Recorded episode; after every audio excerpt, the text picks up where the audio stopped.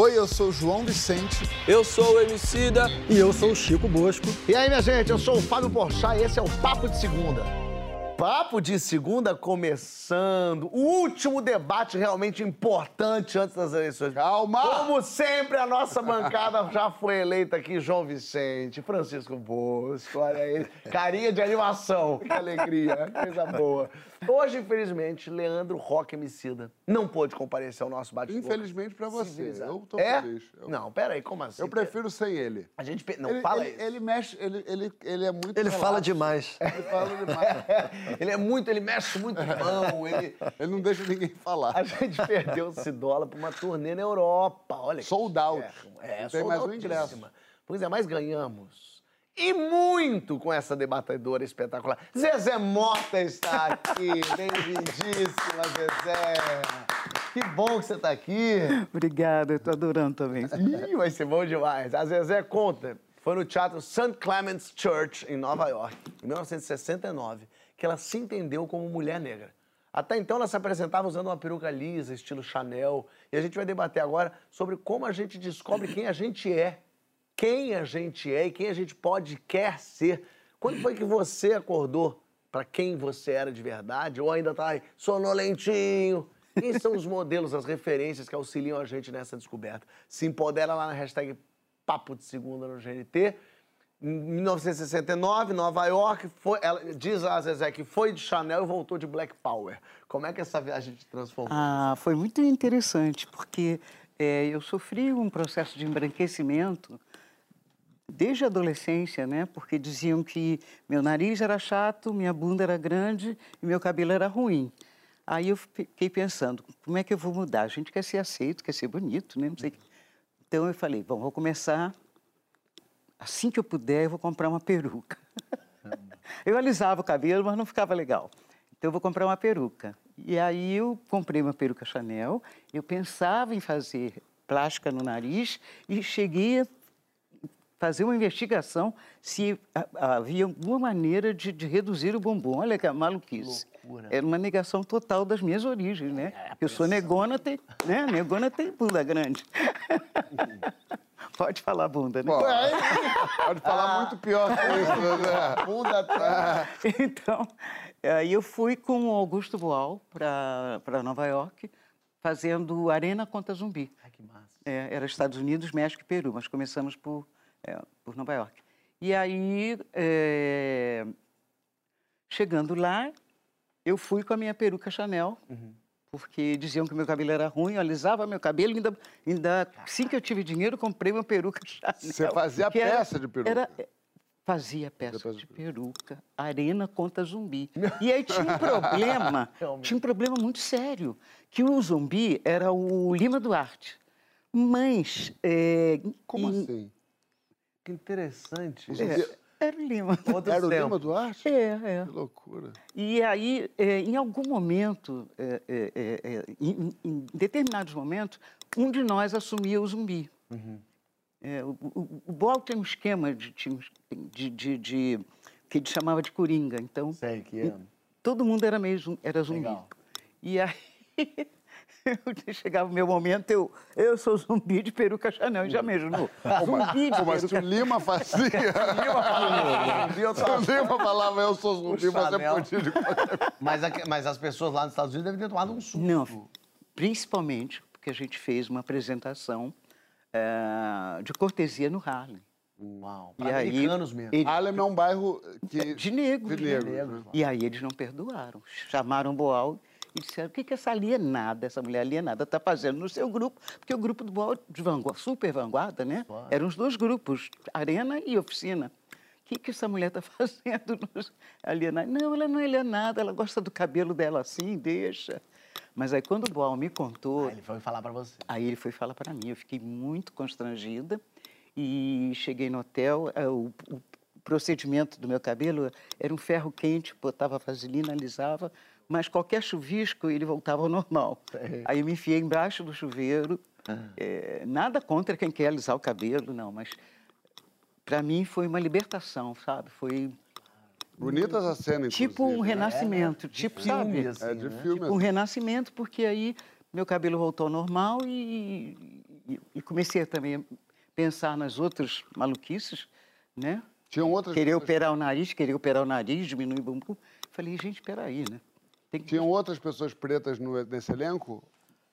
Tinha, tinha um músico, é, mas no, no de ator tinha um músico, de ator, de- Só você? Só, é. E E, quando aí foi, foi uma experiência fantástica. E quando você volta com, essa, com esse choque, mas você volta, digamos, pro seu mundo de volta. É o seu mundo que estava lá dizendo o que, que é isso, cabelo é esse, que história é essa. Como é que você voltou e, e propagou essa gente?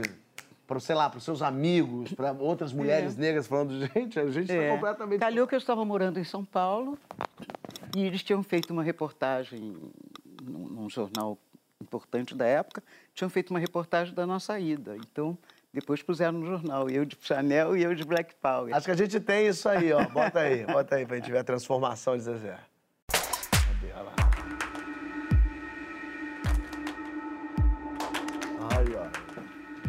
Minha adolescência, eu tive um Olha. processo de embranquecimento sério. Porque diziam que meu nariz era chato, que meu bumbum era grande, que meu cabelo era ruim. Então, eu, eu queria mudar tudo.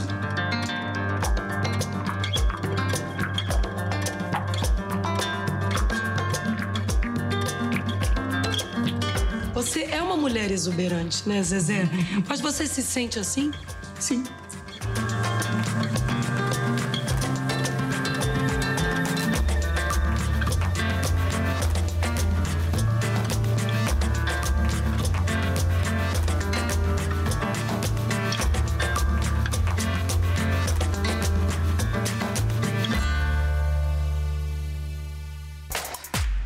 Massa. Ah, não, a Chanel era ridícula.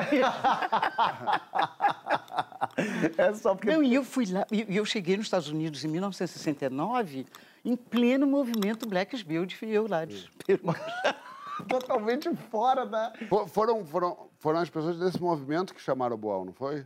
Sim, For- sim. foram as Que a gente fez uma apresentação no Harlem. E aí eles E aí foram. eles falaram, o que, que essa mulher alienada está fazendo? E eu gostei que você falou ali, você se sente exuberante? Falou, sim, me sinto, é isso. É incrível ouvir isso, né? Mas as pessoas, elas lidam bem com essa sua eh, exuberância assumida. Quando você fala uma coisa dessa, outra gente fala, ih, tá doido, que é isso? não. É difícil lidar Não, mal porque com o pessoas sorriso da Zezé, O né? as pessoas, o que as pessoas dizem, algumas falam assim, engraçado, pensei que você fosse metida. Mas é porque tem é, é, essa afirmação sua. Aí você volta, você estava comentando, que a gente mostrou as fotos. Aí você volta, deu essa entrevista, enfim, mostraram. A, a- Mas e as pessoas aqui, amigos, família aqui? Como é que você acordou eles? Olha, que eu me lembro, quem não gostou foi minha mãe. Não gostou? Tadinho. É, Ela, me chamava de Maria, que eu sou Maria José Mota, né? Maria, o cabelo não tá legal. Mas tem uma coisa muito, um paralelo muito óbvio e interessante a se fazer, que é uma pessoa que afirma que tinha problema com o seu corpo, tinha problema com o seu nariz, tinha problema com o seu cabelo. E de repente, né, problema quando eu digo é Sim, a sim. sociedade inteira dizendo que o, cabelo é ruim, que É. o nariz é largo, que não sei o quê, que a bunda é grande. Então, quando a pessoa se identifica e se aceita de Uhum. maneira plena, plena, ela tem mais a que afirmar a sua beleza É, ai, nossa, e sem foi um vergonha de nada, incrível, né? Um alívio, né? É, é. É, é, imagino que, que quando criança você sofreu muito por imaginar, por, É. Uhum. por achar que a sua, né, a sua estética não era aceita Com socialmente. certeza, com certeza. Francisco, é, como é que a gente descobre quem a gente quer ser, quem que a gente pode querer poder? Eu quero, então eu vou descobrir. Então, em homenagem a Zezé, eu vou tratar dessa questão a partir de um filme, que eu sei que você viu também, acho que muita gente viu, não sei se Zezé já viu, que é o Marte 1. Você viu o Marte 1? Não, não Zezé? vi. Marte 1, para quem ainda não sabe, vai ser o, o candidato a uma indicação eu sou. ao Oscar pelo Brasil, né? Depois da peça do Fábio, é a coisa que a gente mais anuncia aqui. Né? É verdade, né? Passar o pau da perna. Eu, entretanto, não tinha visto. Eu fui ver agora e- e fiquei, assim, absolutamente fascinado pelo filme. Queria começar, inclusive, chamando a atenção para essa cena de Contagem. Contagem é um lugar na região metropolitana de BH Ah, eu conheço. que tem essa turma que está fazendo filme, não é de hoje. Já fizeram Arábia, já fizeram aquele curta que eu acho que chama Contagem. Fizeram Temporada. É o Gabriel Martins, o André Novaes, o diretor do Arábia, esqueci o nome, e aqueles atores, a Grace Passou, o Russo É Apé. uma gente muito boa. É uma cena fortíssima que está acontecendo no Brasil nesse momento, então quem não está acompanhando, vale a pena acompanhar. A história do filme, não vou dar nenhum spoiler, a história do filme é uma, uma família negra ah, de recursos econômicos modestos, assim. Tem o pai, que é o seu Wellington, deve ter uns Esse 60 ator é um anos. negócio. Fantástico, um Esse ator cara, eu- fantástico. como é que faz pra gente entrar em contato com ele? Fantástico, faz um zelador. Ah, a esposa dele, mais ou menos a mesma idade, faz uns bicos também. Todos os atores são Todos magníficos. são ótimos, né? muito bons atores, filho de bons Muito atores. bons atores. É, Tem a- aí a filha tem uns 20 anos, faz faculdade de Direito. E tem o Deivinho, que, a, que é a- a- né, o centro da história gira em torno... Que a gente entrou com uma papelada pra adotá-lo, pra tê-lo pra gente. Exatamente. É criança. O Deivinho joga muito bem futebol. Hum. Ah, e o pai do Deivinho, o seu Wellington, é fascinado por futebol. E quer que o Deivinho se torne um jogador profissional. Tem muita expectativa Uhum. de que o Deivinho se torne um jogador. Até porque no Brasil, uma das poucas possibilidades de um jovem negro pobre Uhum. ascender é o futebol. É. Só que o Deivinho, toda noite antes de dormir, ele fica vendo vídeos no YouTube de ciência. Principalmente os vídeos de um cientista americano chamado Neil deGrasse Tyson, que é um cientista famosíssimo, que E fez pop, a série né? Ele Pop. fala Pop. Ele é muito brilhante. Livrinho. Um livrinho. Tem uma série zona. Então, o Deivinho quer ser cientista. Então, a, a, a, a, tensão fundamental do filme, né, Fábio? Assim, e muita coisa gira em torno da- dessa tensão fundamental, é isso. E isso começa a esclarecer essa questão que você me propôs. E como é que a gente se torna o que se é, para usar a expressão do Nietzsche? O Nietzsche tem um livrinho cujo subtítulo é isso, né? É, como se tornar o que se é, que é basicamente o, o problema do desejo. Eu diria que num primeiro, uma primeira dimensão que está em jogo é que a gente deseja a partir, sobretudo, das referências familiares. Né? Então, ali no filme, claramente, o Deivinho herdou o desejo do pai.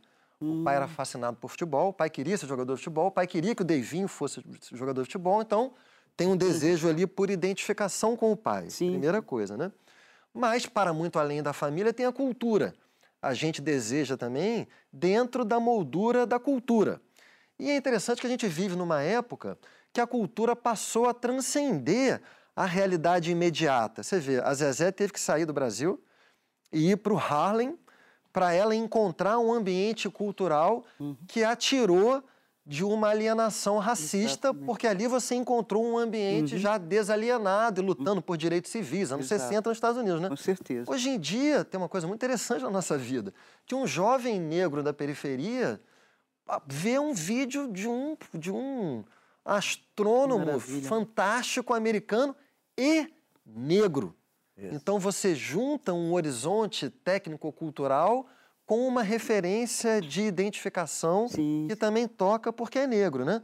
Então, é- eu diria que, em primeiro lugar, portanto, o desejo vai se formando a partir daí. Família, cultura, possibilidades imprevistas que a cultura traz. Mas aí tem a outra questão, que é...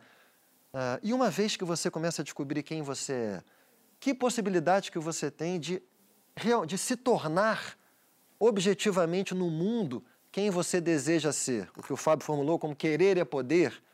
De novo, são as mesmas coisas que estão envolvidas, né? Você vai ter que lutar, você vai ter que lidar com a sua, com o seu ambiente familiar.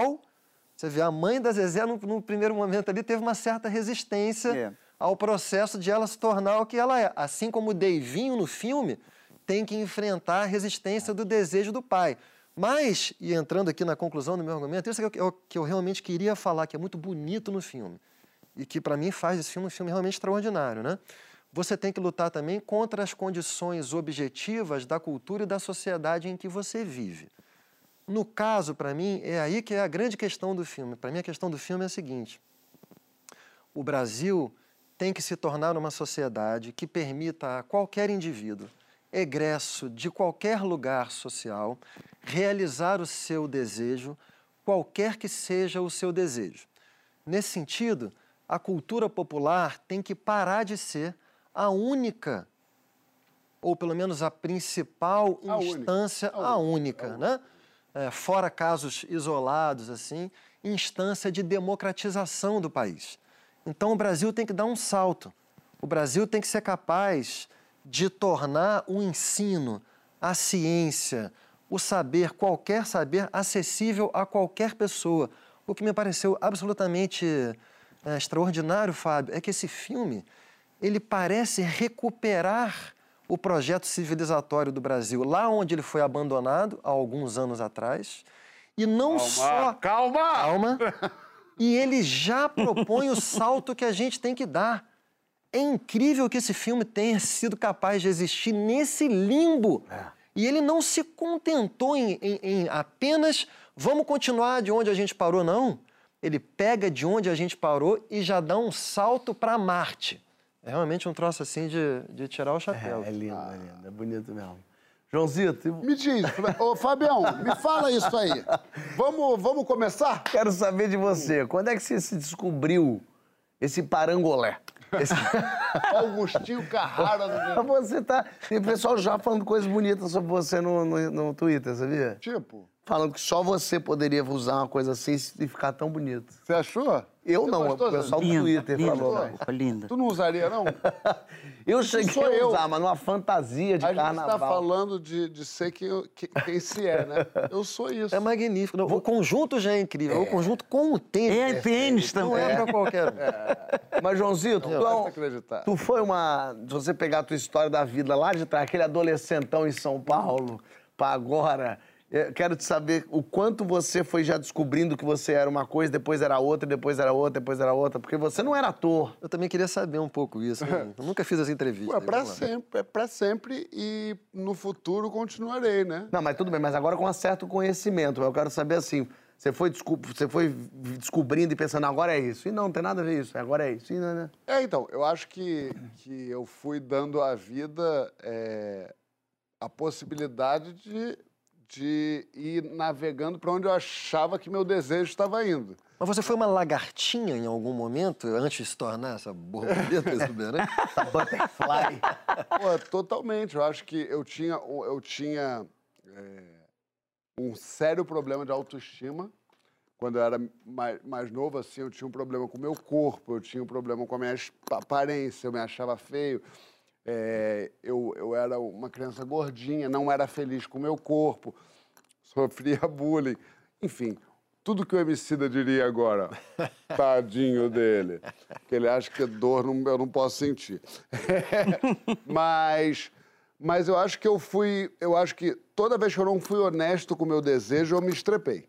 Toda vez que eu fingi que eu queria uma coisa que, na verdade, eu estava ou posando para mim mesmo, ou querendo agradar alguém, ou querendo qualquer coisa, eu me estre- estrepei.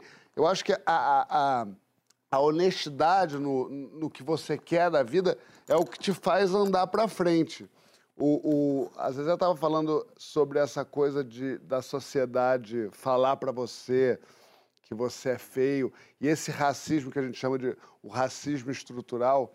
E eu hoje quando eu estava lendo a pauta eu me lembrei de uma história é, sobre sobre um pouco sobre isso. Eu estava eu, eu fazendo uma novela em, em Minas Gerais, eu estava com, com um fotógrafo chamado Luciano Xavier, que é um sujeito, que é um, que é um, é um fotógrafo preto e, e ele é rodaço, assim, aqui da Globo, trabalhou aqui um monte de tempo. E um cara muito alegre, muito, muito, muito amigo meu. A gente tava sentado e ele e a gente falava muito sobre isso, sobre a, sobre a vida, sobre ele também era gordo e tal, hoje em dia está mais magro, mas ele era gordo, então sobre essa coisa da brincadeira com o corpo dele, da brincadeira com, as- com- com- com a cor dele, num ambiente ali muito informal, da brincadeira do onegão ou isso aqui. E, e aí um dia chegou um cara e falou assim, é, você viu aquela crioula ali? E do lado dele, eu falei assim, essa palavra não se usa de jeito nenhum. E o Luciano apertou minha perna, porque eu fui defender ele. Na verdade, né? Eu fui É, falar da claro. menina, mas na verdade eu estava defendendo Claro, ele que estava do meu lado. Ele apertou minha perna. Eu falei, pô, não pode falar assim, ele apertou mais minha perna. Eu fiquei quieto, deixei. O cara falou mais uns três absurdos, como por exemplo, isso é ótimo, que ele disse. Pô, mas eu não estou falando por mal. Esse negócio de racismo afeta todos nós. Eu, uma vez em Nova York, fui confundido com italiano e sofri racismo também.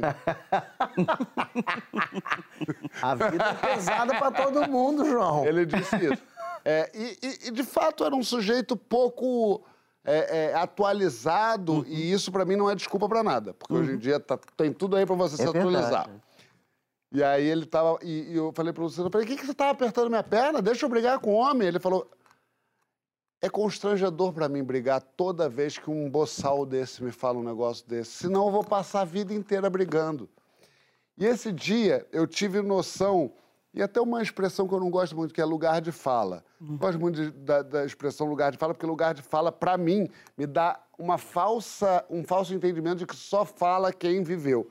Mas esse lugar de experiência é uma coisa que aos poucos a gente vai tomando, vai se dando conta. Né? Porque a gente que é branco, privilegiado, a gente não percebe esse negócio das microagressões, né? Que é diariamente, é um Com certeza. trocinho pequenininho ali que vem, que o cara que fala, eu não tô fazendo nada, eu não tenho, eu não sou racista, eu não tenho... Mas todo dia ele me falou isso e me, e me deu uma, uma noção muito doida do que é você ter que todo dia sofrer um trocinho desse, ao ponto de você nem querer mais brigar. O branco não aguentava um mês. É, não, não, ué, mas, Um mês, não mas, aguentava.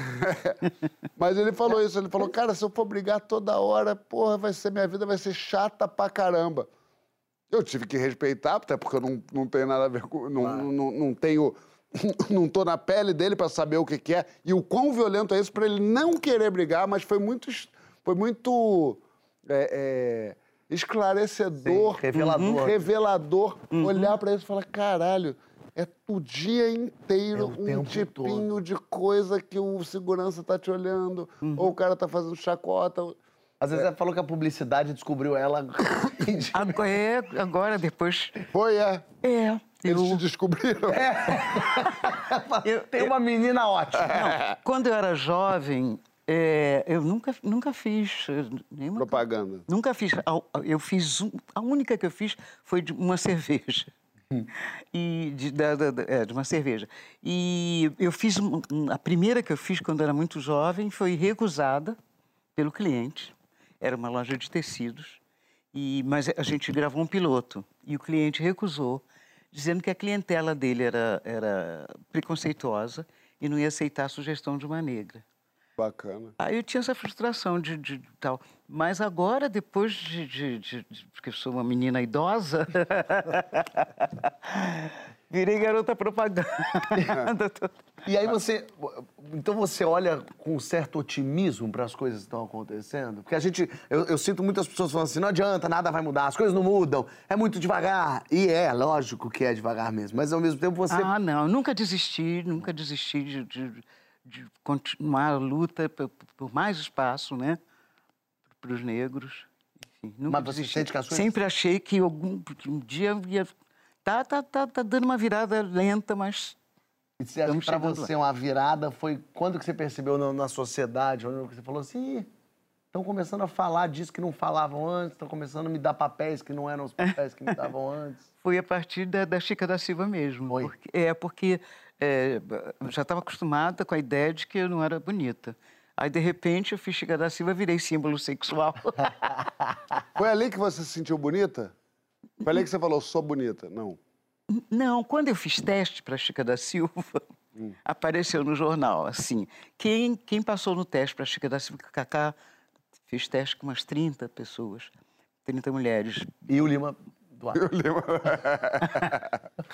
Não, o Lima não tem nada o Lima não.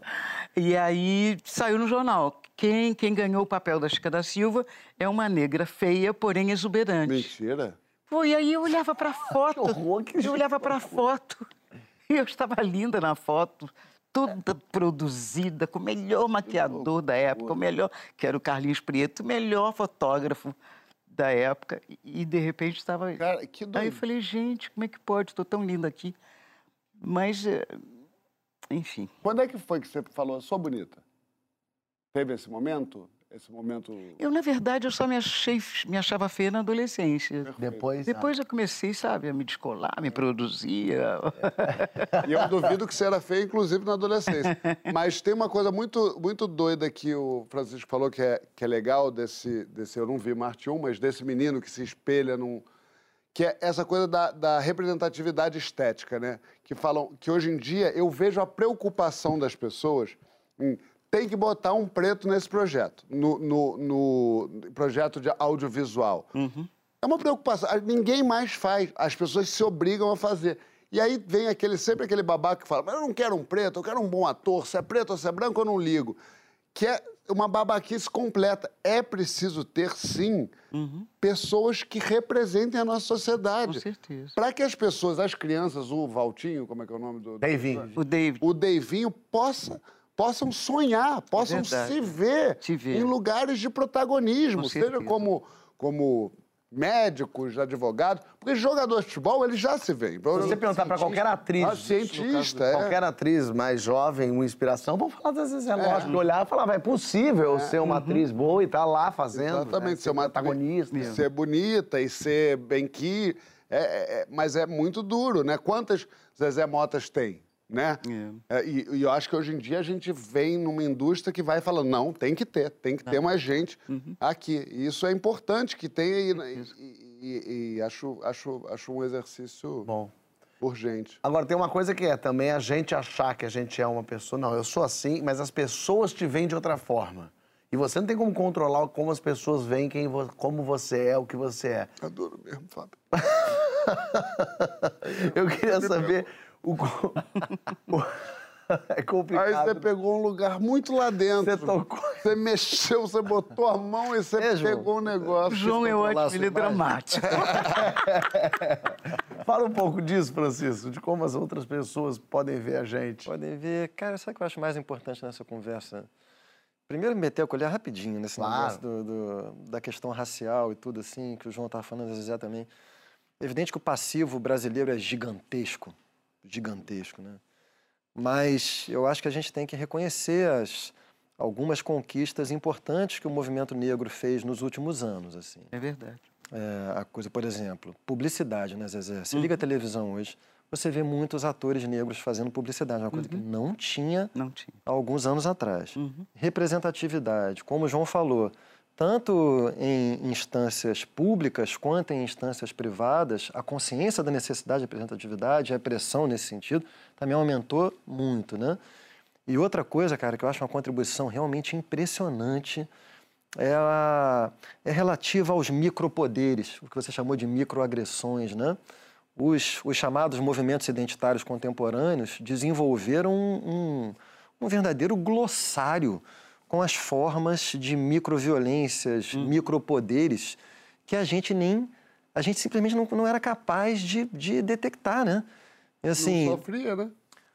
não sofria, exatamente. Mas, mas é, mesmo quem sofria, quando, não, quando você não tem um movimento organizado, teórico, aquilo você sente, mas você não é capaz de nomear. Quando começa uma corrente teórica nomeando tudo, cara, a realidade ela vai se transformando. Eu Então, não sou só eu, né? Uma elaboração coletiva. só- é uma elaboração coletiva e uma coisa vai levando a outra, né? Então, sei lá, man interrupting, porque em geral esse glossário vem Dos Estados vem dos Estados Unidos, né? Então, a interrupção que os homens fazem eh, da fala das mulheres e muitas vezes quando as mulheres são mais qualificadas do que eles para falar determinado assunto, né? Interrompe elas para dizer uma coisa que elas já estavam até Que dizendo. elas sabem dizer Aí é melhor, né? mansplaining. Ah, é, tem- Mansplaining, mansplaining, mentor- manspreading. Gente, manspreading. Eu não Sentar com a, com a perna aberta num espaço público, por exemplo. Então, isso, isso é uma coisa que muda muito a existência social, né? Porque essas microagressões, quando, quando ganham consciência social, tornam a vida das pessoas agredidas melhores também, né? Porque você ficar o dia inteiro, como você estava falando, sendo agredido por essas pequenas formas. O que eu, a- sobre a outra questão, Fábio, assim, quando a gente é. É o que a gente estava falando antes, né? Demora um pouco, em geral, para a gente se tornar o que, o que é. Em geral, assim, na infância. A infância é uma fase muito indeterminada, o próprio ego não está muito bem formado, a adolescência é a própria indeterminação, por definição, para o bem e para o mal, né? Você oscila muito ali, ali entre o êxtase do indeterminado, você pode ser qualquer coisa. Ao mesmo tempo, você ainda não ser alguma coisa é muito angustiante, porque já começou uma pressão social a que você se torne alguma coisa. Então, a adolescência é essa fase.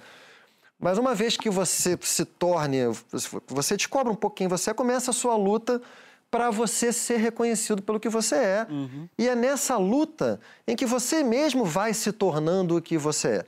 Nesse processo todo, o que eu queria chamar a atenção aqui, que eu considero mais importante, é assim, é que uma sociedade nunca deve, mesmo em nome de boas causas, é, reduzir o indivíduo a um coletivo qualquer. Toda vez que isso acontece socialmente, é, é mau sinal social. Se você pega historicamente, todas as vezes em que uma sociedade entrou num certo devir de reduzir o indivíduo a um coletivo, seja ele qual for o coletivo, e reduzir uma pessoa negra a negros, redu mas reduzir uma, uma, mulher a mulheres, mas também reduzir uma, um homem a homens, não é bom sinal. Então, para dar só um exemplo de um, de um assunto que é enorme, tá? É, os conceitos de negritude e branquitude são dois conceitos pertinentes. Negritude designa uh, a condição de você ser negro dentro de sociedades em que a questão racial existe. Uhum. Branquitude significa a condição de você ser branco dentro de uma sociedade em que a questão racial existe são experiências opostas. Lógico. Porque ser negro numa sociedade racista, você vai ser inferiorizado, ser branco numa sociedade racista, você vai ser privilegiado.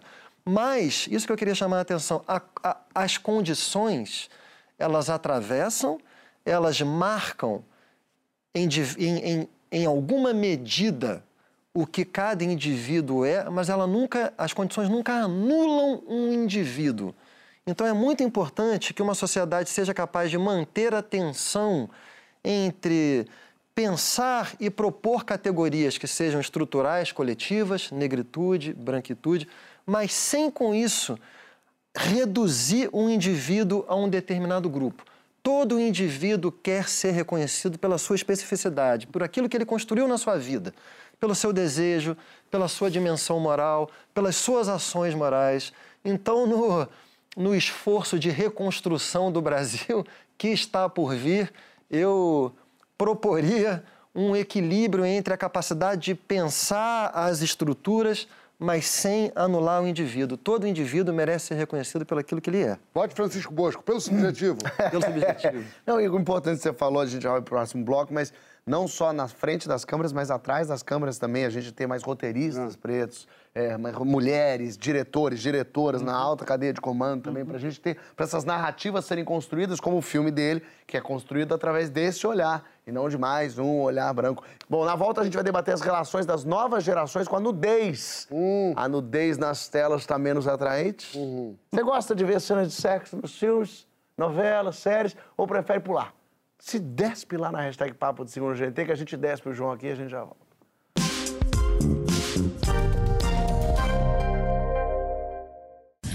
Boa noite, senhoras e senhores, minhas papoluchas. Aliás, tenho encontrado muitas pessoas, viu, que dizem que assistem ao Papo de Segunda, inclusive aqui em Portugal. Estou na cidade do Porto. Isabela me mandou uma mensagem, falou: manda um alô pros meninos, a Zezé Mota vai estar tá aqui, manda um alô pra ela também. E eu tô fazendo esse vídeo, na verdade, em protesto em protesto por quê? Os convidados mais da hora vocês levam quando eu não tô. Eu não sei o que que eu fiz para merecer tamanha perseguição, certo? Eu vou revisar a lista de convidados dos próximos programas a partir do momento que eu voltar minuciosamente. E aí eu vou ver se esse parado vai continuar. Certo? Essa parada vai continuar. Deu até uma enrolada na língua aqui porque eu tô como injuriado com vocês. Morou? Agora, Zezé Mota. Isso aí não foi para você não, tá bom? José Mota, muito obrigado, eu te amo.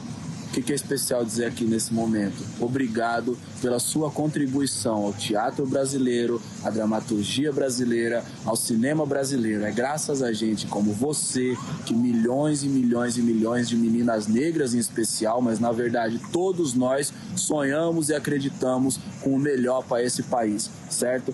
É a partir de personagens com a sua magnitude que a gente vê que esse país é capaz de produzir coisas maravilhosas e oferecer elas ao mundo, certo? Muito obrigado por ser uma guardiã da cultura brasileira. Valeu, é nós. Papoluchos, logo menos eu volto. Paz. Agora eu vou ali comer uma francesinha, ok? Um beijo a todos. Eita! Que maravilha. Genial. Emicida. Tá feliz, Emicida, né? É, eu achei que ele não vinha, veio. Tá veio, mandou tá beijo. Agora, eu só quero dizer, enfim, ele não tá assistindo, mas... É, Emicida, você, a Zezé realmente é uma das maiores convidadas que a gente teve no Papo de Segunda.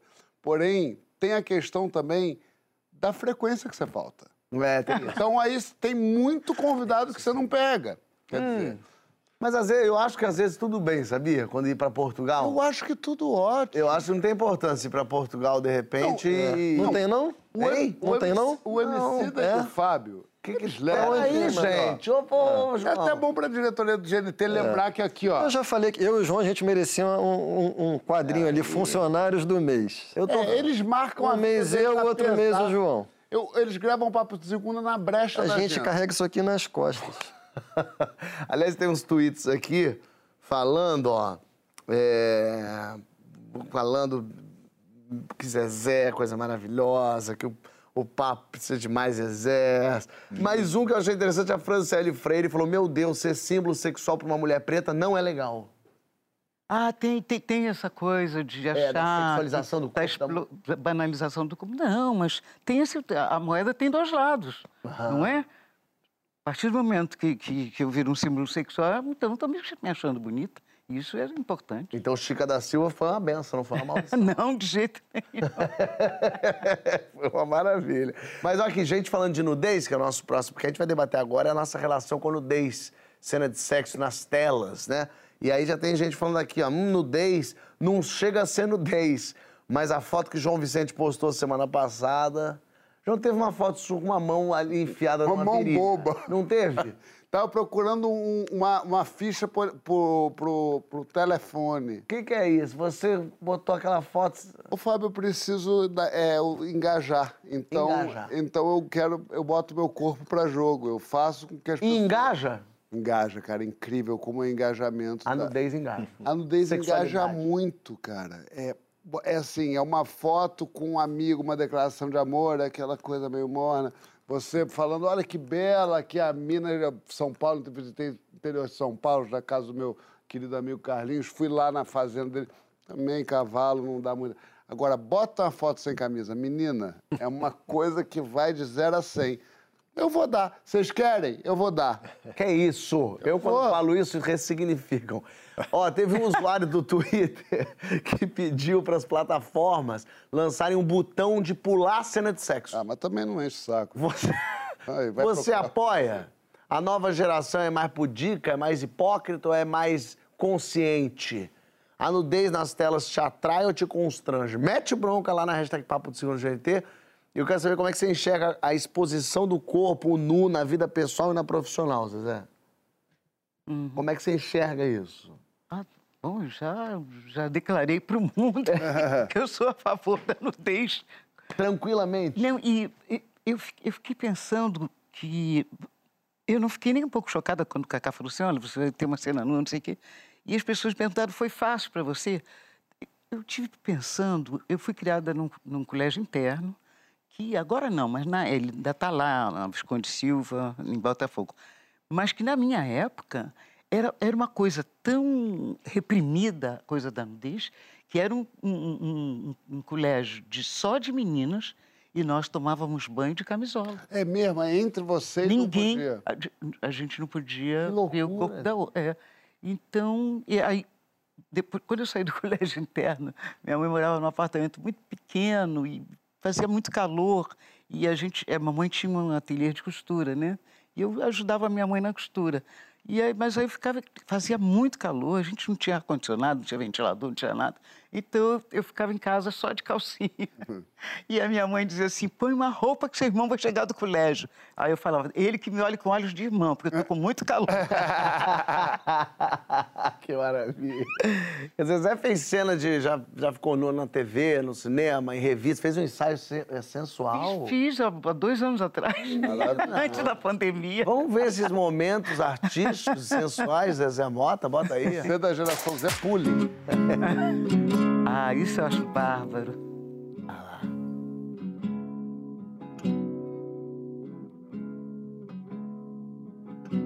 O que é aquilo, era Jorge?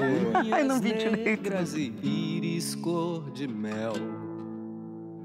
Uma mulher Uma beleza que Jorge Dória, era Jorge Dória? É, é. Era, era, era Jorge Dória, cara, cara de esfregando a pele de safado que ele tinha. marrom do seu corpo contra o meu. Me falou que definido, o mal né, é Zé? bom, bem cruel.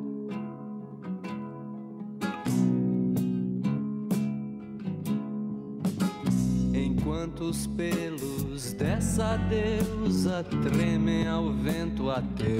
Uma música? Ela Caetano, me no fundo. conta sem certeza tudo que viveu. Olha o sorrisão dela. Que gostava de política em 1966 e hoje dança no Frenetic Dancing Days.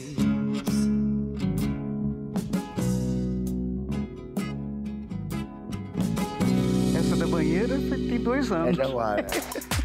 Essa da banheira aí tem dois anos. Você tinha quantos anos ali então? 76. 76. E aí? To- Topou fazer, sentiu vontade, fez. Não, eu estava lá fazendo um ensaio fotográfico e me pediu, pediu topa, topa, não, não tem problema. Não tem. Me pediu. É, me pediu. Foi, por favor, falou, por favor. Educadérrimo, rapaz, fotógrafo. Ô, Francisco, por que, que o corpo completamente exposto é tabu?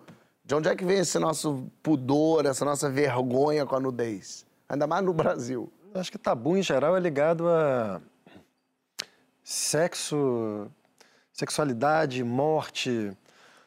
Então não é, não é a nudez em si, né? É a nudez sexualizada, né? Se você for pensar assim, em geral, o que, que são palavrões, por exemplo, ou o que, que são as coisas que a gente faz... Mas toda nudez não é sexualizada? Não, toda nudez não é sexualizada. Não?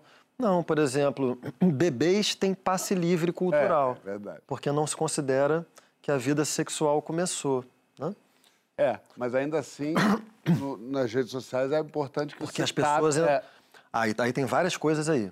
Uma delas que, que existem pedófilos no mundo que são pedófilos de bebês mesmo.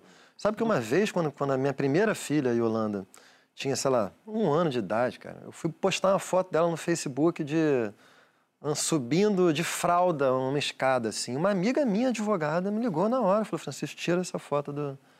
Eu jamais imaginaria, entendeu? Subindo de fralda. Não foi, não foi nem a, você Tira. não foi nem aí. Eu nem fui aí, tira essa foto, porque isso aí pode parar em rede de pedofilia, não sei o quê. Nossa, que louco. Que Então mundo tem isso. complicadinho que a gente vive. Mas é isso, mas é, é, é, é- é- né, a gente tem que pensar quais são as coisas que, que a gente faz escondido. São esses os tabus, né? Em geral, tá ligado à sexualidade e às origens da vida e à morte. Então, por exemplo, alimentação. Alimentação é uma coisa. Você come de boca fechada, é uma, uma coisa que você não faz tão. Tem um, tem um certo tabu ligado à alimentação, porque está ligado à vida. Excrementos. Por que, que os excrementos são tabu? Né? Cocô, xixi, meleca, tal, não sei o quê. Está ligado a funções vitais internas. É todo esse campo aí. Se você dessexualiza a nudez, ela passa a ter mais passe livre social, né? Praia de naturismo, por exemplo. A condição para que você possa andar pelado coletivamente é que você dessexualize. Até por uma questão de violência também. Mas acho que principalmente pelo, pelo tabu da sexualidade. O problema é a sexualidade. Tem num filme uma frase é, que o cara diz assim: a diferença entre nós e os bichos é que nós, é, é, os bichos não têm vergonha nem das suas fezes, nem do seu corpo, nem da sua nudez. E tem, algum, tem outras diferencinhas, mas, É, tem algumas outras... mas só para defender aqui o, o, o que eu falei, que toda nudez é sexualizada, eu tô dizendo, aos olhos dos outros, é, tirando bebê, eu estou dizendo entre adultos, é, é muito difícil, e aí eu já vou aqui, ó, levantar a bola pro Fábio, que eu sei que ele vai querer falar disso, você separar, né? Nas artes, por exemplo, você olha ali e você fala, né? Você, em algum lugar, o Fábio tem uma, tem uma boa pensamento sobre É, isso. principalmente em teatro, assim, olhando teatro, né, que é ao vivo, a pessoa tá ali pelada na sua frente. Eu sinto, pelo menos, eu gosto de teatro, né? Eu vou muito a teatro, gosto de teatro e me fico gosto de sentar na primeira fila, fico ali vendo. Eu, eu sinto que em 98% das vezes a nudez no teatro atrapalha muito. Ela pode ser plasticamente lindo, pode ser bonito, pode inclusive fazer sentido pra cena. Mas eu acho que no momento em que a pessoa fica pelada, eu como espectador me desconecto, homem, mulher, imediatamente eu não tô vendo ali, nossa, olha aqui, essa, pe- esse, esse personagem ficou nu. Imediatamente penso, opa, João Pelado, piroca dele, tá? Tô vendo o João Pelado, e depois eu volto pra peça. José tá aqui. Cuidado com Não, não, tudo bem. Não, Ele falou uma palavra que não precisava. Mas e isso acontece muito, assim. E eu acho que, a não ser quando a nudez é utilizada pra pra gerar o constrangimento. Eu, por exemplo, eu fui ver uma peça, em, é, Ensaio Ponto Hamlet, que era uma das melhores coisas que eu já vi no teatro do Kik, é, que o- os amigos de Hamlet, Goldenstein e Rosencraft, estavam lá. pel- Eles começam, o, o, o Hamlet tá andando em volta. E os amigos estão ali meio enviados, né, pela, pela família, que estão achando que o Hamlet está enlouquecido, só que são os melhores amigos do Hamlet. E o Hamlet já sacou que esses amigos estão querendo é descobrir ali por dentro. E aí os amigos começam a falar com o Hamlet e começam a tirar a roupa. E começam a tirar a roupa. E eles, os atores, ficavam pelados em cena. E aí, constrangidos por estarem pelados, porque na verdade o Hamlet estava vendo muito a fundo quem era aquilo, e eles se despem então de tudo aquilo, e você, como plateia, está constrangida de ver dois caras pelados, mas eles estão constrangidos de estarem pelados para você. Então a cena funciona como um todo, ela é perfeita. E o Hamlet está tranquilíssimo porque ele está sob controle daquela situação. Então aquela nudez, ela é potencializada por essa situação que é todo mundo ali constrangido. Quando tem no teatro uma mulher que tira a roupa pelada, eu não consigo olhar e só pensar, ah, é Ofélia. Eu penso assim, ah, tá, é X pelada. Ah, é a... Quem? Fala, uma. Justa. O quê? Sônia Braga pelada. Sônia Braga. É a Sônia Braga pelada. Ah, é a Sônia Braga pelada. Olha lá, xereca, peito, tá bom? Não dá, eu não dá, não tem como. Porque a gente vive de roupa. Quando Exatamente. Você vê uma pessoa estranha, pelada na sua frente em cena, não tem como. Você... Eu vi uma peça em Lisboa, a última vez que, que eu estive lá, é, foi antes da pandemia, que as, atri- as atrizes, enfim, as... Ficavam nuas. Ah, não, a peça não, era... era, era A performance? que de Ravel. Como é que é? Bolero de Ravel. Colégio de Ravel. É, a peça era toda, o tempo inteiro, Bolero de Ravel, e e era, era um balé. Mas as bailarinas todas peladas, inclusive tinha uma brasileira. Ah, que curioso. Mas é lógico que, por exemplo, quando você vai à Alma Imoral da Clarice, que é, é- é fabulosa a peça, e ela fica nua, e você tem o impacto inicial de, meu Deus, uma, uma moça nua. Mas a, a peça joga com isso. Exatamente aquele pano que ela, está que ela se utiliza pra, que é lindo, aquela, aquele figurino que vai virando coisa, e em dado momento você esquece da nudez, justamente porque ela está jogando com aquilo. E eu fico muito. Mas eu também fico muito, sempre muito impressionado como a nudez choca muito.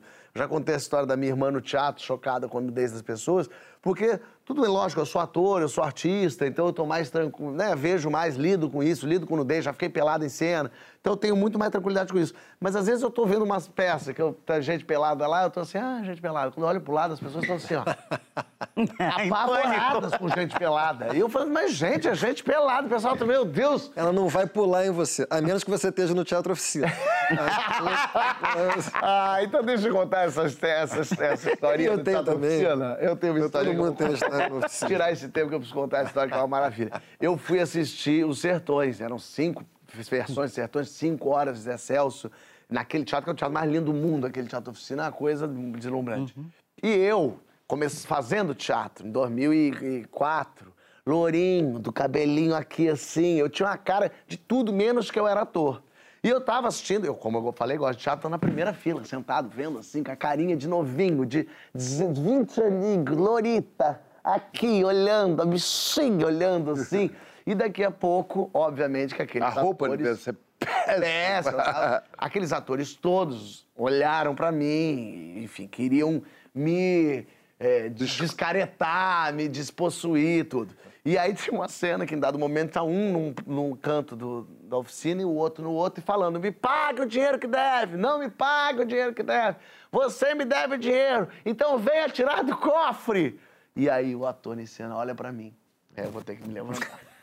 Pra fazer essa cena inteira. Vou ter que fazer aqui, diretor. Posso fazer prepara. você, você acha? Levanta. Não, eu vou ter que fazer, porque o negócio é o seguinte. Ele vira pra mim e fala assim, você... Ó, tá vendo? Tire o... É, pode ser. Venha, vem aqui, me leva pro meio. Só que eu era ator. Eles não sabiam, eles acharam que eu ia fazer assim. Eu fui totalmente entregue. Se entregou. Você, tire o dinheiro do cofre. Que cofre? O rapaz abaixou a calça, deitou, fez assim e do cu dele saiu uma camisinha.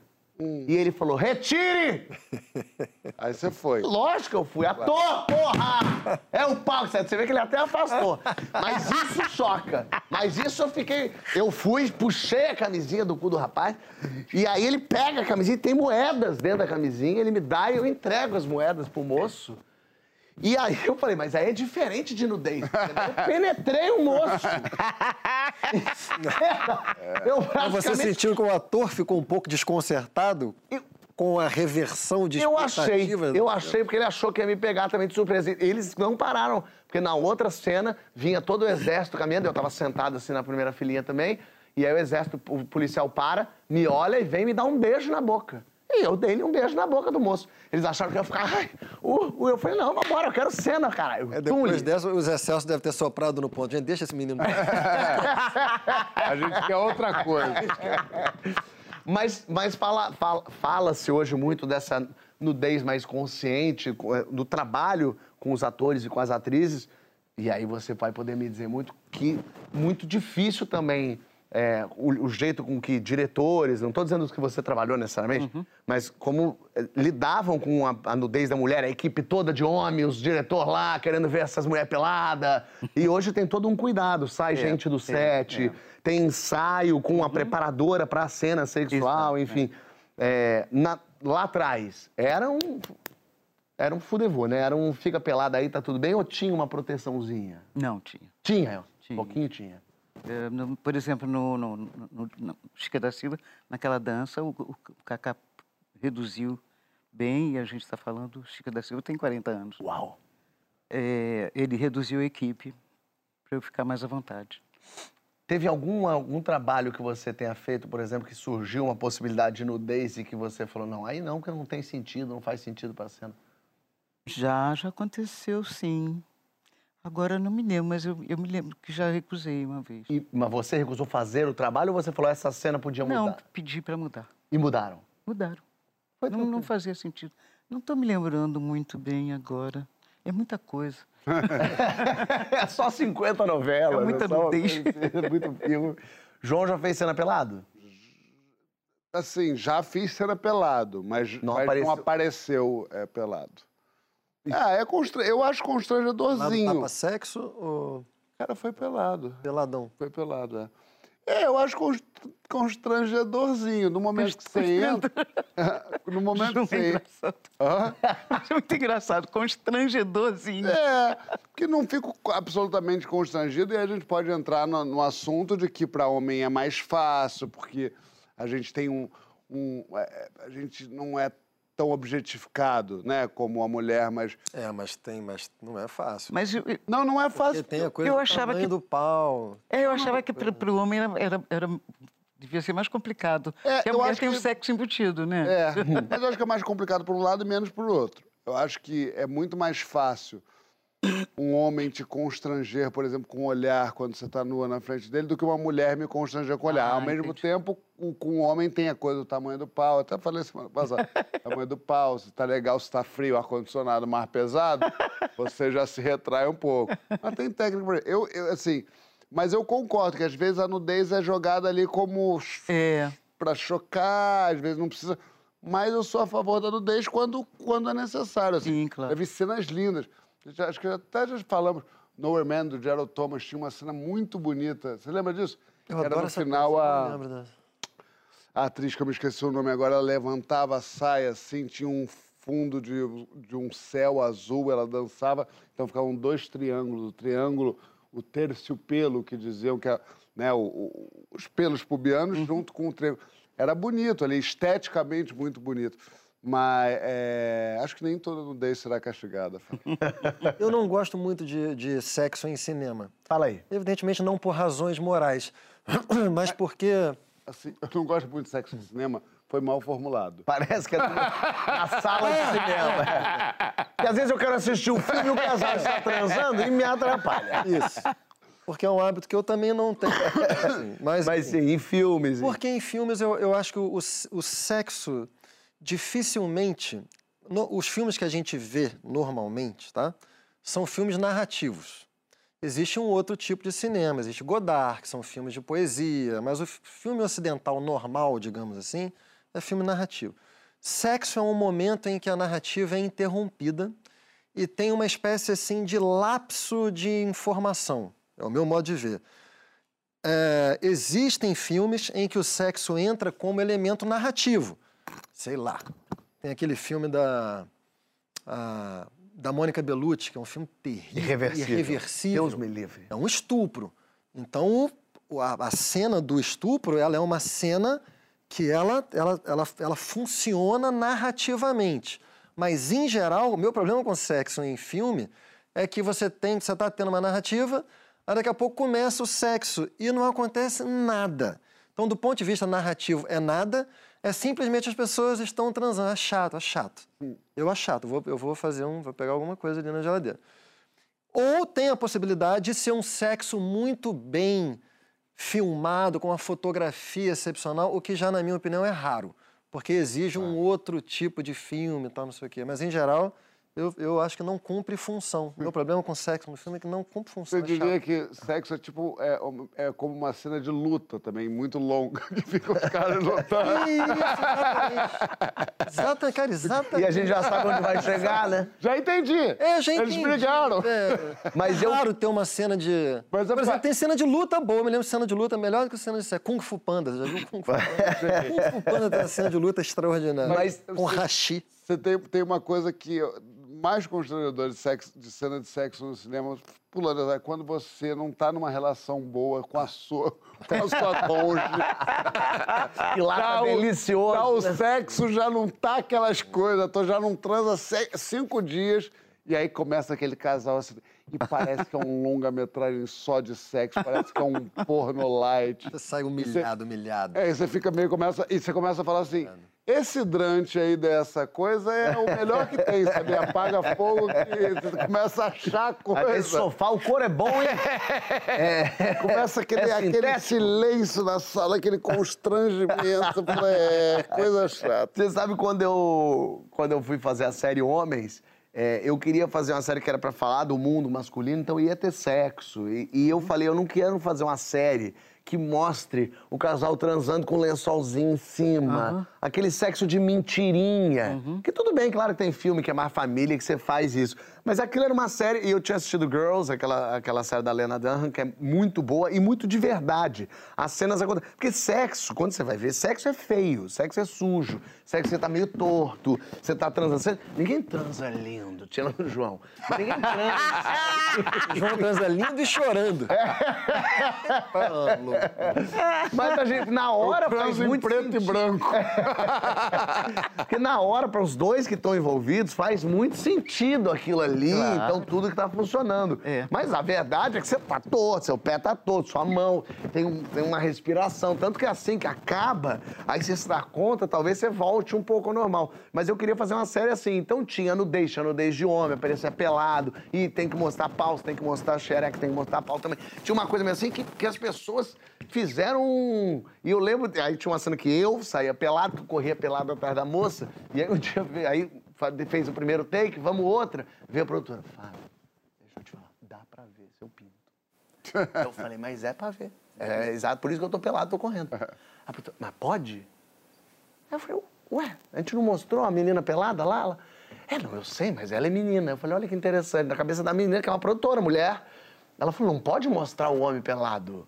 Mas a menina não tinha ligado pra isso. É isso, tá tão embutido também que a, a sexualidade é, é a mulher era pelada. você? Também tem isso. Às vezes ela era querendo dar um toque. Fábio, tá com uma manchinha aqui, vamos botar uma- um shortão legal. Só E pra o rapaz, na história, ele correu de bermuda. Olha aqui, ó, na volta tem os rótulos das relações. Você acha importante demarcar se você está namorando, ficando, noivando, casando, ou apenas, como dizem os jovens, numa situationship, numa situação? Ai, os americanos. Fala lá na hashtag Papo de Segunda no GNT que a gente já volta. Pessoal do Papo de Segunda, vocês passaram o final de semana bebendo aí, rindo. Eu passei na Labuta trabalhando, fazendo peça aqui. É sexta, domingo no Teatro Casa Grande aqui no Rio de Janeiro, coisa maravilhosa. Agora, é uma pena, porque hoje acabou que não veio muita gente, mas acho que esse pouquinho gostou. Gostaram ou não gostaram, minha gente?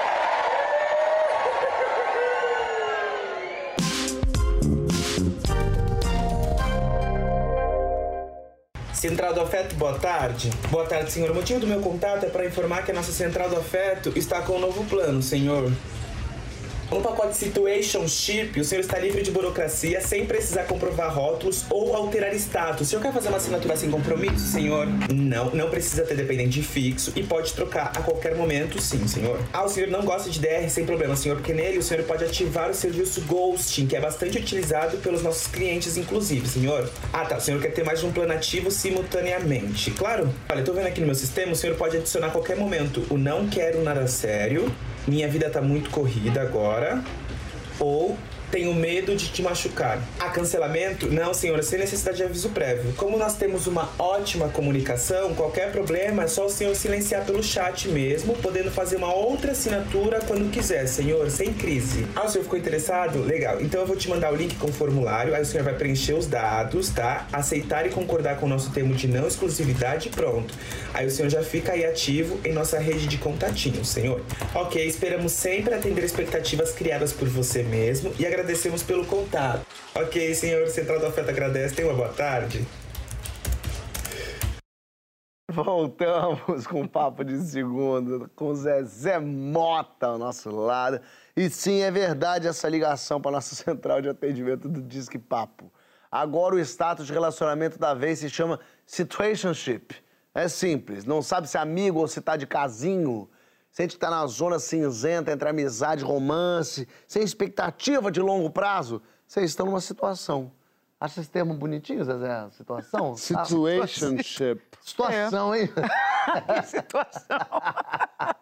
falava o quê? Na- lá, lá atrás falava o quê, Zé? Quando você tava de casinho com alguém, falava, tá, tá de rolo. Não, rolo é recente, né? Deixa eu ver. Amizade colorida também. Tem. Amizade É, colorida. amizade né? colorida. Balai de gato. Não.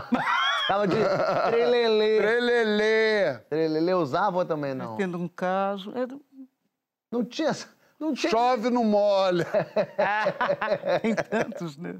Você acha relationship, é, situationship, Situationship. perdão, mais fácil ou só mais um nome pra complicar? Você precisa do pedir em namoro, pedir em casamento, perguntar o que, que a gente tá tendo. Ama a gente lá na hashtag Papo de Segundo GT. Eu poderia dizer que você, João, está numa situationship. Relacionamento.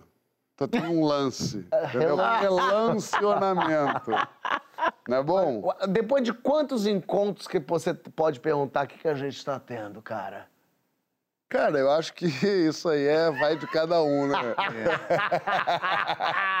Eles gostam. Ele vai Não, mas complicando. é, pô, eu tive uma. É, tem uma história bonitinha com a minha ex-namorada, que a, a gente ficou um dia, e aí a gente começou a ficar. A gente ficou um mês inteiro, sem se largar, desse primeiro dia. Sim. E aí um, um dia eu falei, eu olhei pra ela, ela tava linda, assim, P- Ipanema de fundo, a gente tava no hotel Ipanema. Falei assim. Você quer namorar comigo? Ela falou, gente, eu tô te namorando já há três semanas. Que maravilha. É, é, eu acho que. Eu acho que. Eu, eu não vejo muita necessidade de ficar dando nome em tudo, não. Sou Aurélio pra dar nome às coisas. É, eu acho que dá pra dar uma segurada, acho que dá pra ir. E também acho que também. Eu sou também a favor daquele amor que começa a namorar no primeiro dia. Também acho que não tem regra, regra para isso. Né? Eu acho que tem que. Mas eu, eu, eu, eu, gosto de gente que quer dar nome e gente que não quer dar nome. Eu, no momento, não tô querendo dar nome, mas eu já fui o que queria dar nome. Isso é que é uma frente ampla. A verdadeira frente. Pode falar de política? Não. Mas não querer rotular relacionamento, seu Francisco. Namoro. São Francisco. São Francisco. Pode ser mais saudável, de repente? Ou não? Ou é, é gente que foge de compromissos, que não quer rotular? Não, fo- foge de compromisso é uma expressão que eu não gosto. Porque aí parece que o compromisso é a norma. Ninguém tem que ter compromisso com nada. O João, ele gostou. Agora, dito isso, eu não acho que tenha nada saudável, não. Acho que nada funciona. Que Como é que é isso? Nada? nada funciona. Tudo, Tudo, é fadado- tudo dá errado. Tudo é errado. Tudo dá errado. Que isso? Tudo entre dois seres humanos dá errado. Ah, são formas diferentes, assim. Se, se você ficar solteiro, vai funcionar. Claro, por isso que o João vive assim. Agora, é também uma vida que também você abre mão de quanto, quanto menos intensamente você se relacionar, menos intensamente você vai sofrer, menos intensamente, você vai colher as intensidades é, positivas de uma relação amorosa, né? Por isso que não, não, não, não tem fórmula certa. Agora, realmente, eu acho que se você en- entrou numa relação, ah, a tendência é que não funcione. A verdade é que esse negócio de nomear as coisas tem um pouco de insegurança, vaidade e pressão social. Porque, na verdade, se a gente está junto hoje, tá ótimo. A gente vai. Não existe garantia anyway. Então, esse nome que se dá é uma, uma tentativa de você querer ter garantia de que amanhã estaremos de novo. E não existe. É. E se existir por conta dessa pressão que o nome deu, tá errado. Então eu acho que, que o negócio é o seguinte: existe essa pressão social de falar, e quem é? E que, que vocês são? Porque o outro quer, que, quer te ver na mesma situação que ele. O outro, o outro quer te obrigar a estar ali. É igual o, o, o Francisco desce todo dia nessas escadas falando: você tem que ter filho, Fábio. É, a história da piscina gelada. Que o cara mergulha e fala: tá ótimo. Dentro da cachoeira. Tá ótimo. gostoso. Não é, não. Eu é- discordo. discordo completamente. Ô, Zezé, você gosta, você se emociona em casamento, coisas assim. Você acha que é importante uns rituais assim para um Eu, casal? eu, eu acho bonito, sabe? A, a música, aquela entrada, acho bonito. Mas sabe que eu nunca me casei, nunca assinei papel. É mesmo? Já casei cinco vezes, assim. Casou Morou junto. Morei junto, é. Mas nunca assinei papel na minha vida. Era uma grande frustração para minha mãe, mas Mas para você não. para mim não. Mas, mas você não, não, não achava importante, mas se tivesse seria legal ou não, nem queria ter mesmo? Não, não, também não foi de propósito. É que não aconteceu. Teve uma vez, por exemplo, que a minha mãe ficou muito incomodada com o primeiro rapaz com quem eu fui morar. E aí eu comentei com ele, ah, minha mãe está tão chateada com isso, sabe como é que é? Toda mãe sonha, né? né? Com vestido de noiva, ainda mais minha mãe que teve um ateliê de costura durante 40 Uau. anos. Ela sonhava, faz, fez muito vestido de noiva. Sonhava em ela fazer sonhava o em fazer o meu vestido de Lógico. noiva. Aí falei isso para ele, ele falou assim, olha, Zezé, eu vou casar, eu não tenho o menor problema com isso. Aí no que ele, ele decidiu casar, a família encrencou porque ele era branco. Ah, Quer dizer, eles achavam que ele era branco, nem era tão branco assim. A família encrencou. E aí eu fiquei, fiquei pensando, quer dizer, e eles me tratavam muito bem. Para concubina, eu servia. Mas para casar, o sobrenome da família. E aí alegavam que, que eu, eu nem era virgem quando ele conheceu. Ah, mentira, eles foram Ainda tem buscar esse isso. argumento? Ainda tem isso. Entendi. Eu era virgem, negra e atriz. Meu Deus, tinham era um problema, combo que- tinha um problema de, eu ser atriz também, né? Porque teve durante muitos anos é, atriz era sinônimo de prostituta, né? De puta, né? O que eu mais Muito amei foi doido eles essa- achavam, eles achavam que ele era branco. Maravilha. Mas tem muita gente que, que se, se acha branco e não é. Mas mesmo, é, mesmo é, você falou da relação... Agora, desculpa, terminou por causa disso o casamento? Tipo, ele... Não, a gente desistiu de casar. A Desistiu de família casar. dele foi Mas contra. ficaram juntos? Ficamos. E levou muito tempo? Não, é, ficamos juntos três anos. Ah, olha, até aqui. É. Mas tudo bem, casar não, de papel, passar Nunca tal. assinei Mas o você quer namorar comigo? Tem o... Vamos morar... Isso tem um... Tem um... Não, quer namorar comigo, eu não, não acho graça muito, não, porque quando, quando fala isso, já está namorando, né? Como o caso do Geralmente, João. É, né? Essa pergunta meio... Já estamos tendo coisa É. muito tempo. Agora, quer casar comigo já é outra história. Aí é mais Né? complicado. É. Tem que ter o Aí tem que perguntar e tem que combinar, né? Se quer ou não quer, né? Tem que ter um consenso, os dois têm que querer. Francisco pediu Ana em casamento, assim? Ah, não. Eu acho que as coisas são mais. é, Eu ia casar, né? Mas eu tive um filho antes de casar. Eu já tava com a igreja marcada e tudo. É mesmo, é? É. E não... É verdade. Mas vai ter isso? Não, aí a Ana não queria nem eu casar é, grávida e veio Covid, na verdade. Veio Covid, não sei o quê. Ih, rapaz. Depois... Agora tem que batizar a Madá primeiro. Que vida E difícil, aí- né, pra É uma você? vida difícil. É um dia após o outro. É um dia né? após o outro. Vamos ver se você chega em 2024. Vamos ver, vamos ver. Meu, meu primeiro casamento, minha mulher fa- falou, tá, tava chegando num momento em que parecia que eu ia pedir, aí não pedia, aí fizemos uma viagem, parecia que eu ia pedir, não pedi. Aí teve mais um dia que parecia que ia pedir, não pedi. Um dia ela falou assim: pede casamento logo. eu tava na praia com ela andando, ela falou: olha aqui, eu achei que você ia pedir de Aqui novo. o- o aqui pôr do sol." bonito. Aí eu falei: você quer casar? Ela quero. Ai, que chato. ela ficou chateadíssima. Eu, eu- brincadeiras à parte, eu tenho uma tendência a. A pedir os outros em casamento? a, a- é. Mas a realmente significar isso, diferente de algumas pessoas, entendeu? Eu Algumas ten- pessoas. De algumas pessoas. é. Eu tenho uma tendência para me apaixonar e eu, e eu. Por razões inconscientes. É uma coisa que eu falo, que eu vivo Qual o seu falando signo? aqui. Meu signo? É. ah, Libra. Eu perguntei, mas eu não entendo. Mas o Fábio aqui. entende, depois ele pode explicar pra gente melhor. De forma que as coisas comigo vão acontecendo naturalmente, assim, Fábio. Tipo, as coisas vão se adensando e se desdobrando. Não tem muito esses, esses marcos de nomeação. Quer alguma coisa? Já, já foi. Já, Eu sou que nem o Francisco. tá. É, Eu só assino O embaixo. João é igualzinho a mim, só que sem o parceiro. Na cabeça dele. Com a Nathalie teve muito isso também, que a gente tava ficando, mas dormindo todo dia junto. Ela dormindo sempre lá em casa e ela tava começando a ter que procurar uma casa pra ela, pra morar. E aí começou a procurar, uma semana, vou ver apartamento. Eu falei, Nathalie, não vai pra alugar um apartamento, não vai pra lá nunca. Apartamento gostosão. Vai ficar olhando coisa lá, vai pagar um dinheiro lá. Fica aqui logo, encher o saco. Ela, ai, não, mas eu quero ter a minha casa. Eu falei, eu sei, mas quando você vai pra casa? Foi muito bonito a maneira como você acolheu. É. Eu falei, fica aqui logo, já muda logo, traz tudo pra cá, a gente faz isso aqui uma casa só, tá resolvido. É tudo que uma pessoa quer ouvir. É, não é? É assim que eu conquistei ela. É, o Já, Fá- já tem o frete do Nilson. Não, o- Aqui, ó. Já- o, Fá- o- o Fábio pediu casamento por praticidade. Foi Mas muito. O que, o que outra coisa ele faz na vida? Mas tem uma coisa também que é quando você acha que você é namorado, mas o cara te apresenta, essa é minha amiga. Já teve isso um pouco assim ou já? Não. Não. não. João já teve? Esse é meu amigo. Você, peraí. E não teve ninguém, todo mundo é resolvidíssimo. Não, certamente Não, mas eu acho já que- teve. Certamente. Hã? Certamente você já teve isso. O quê?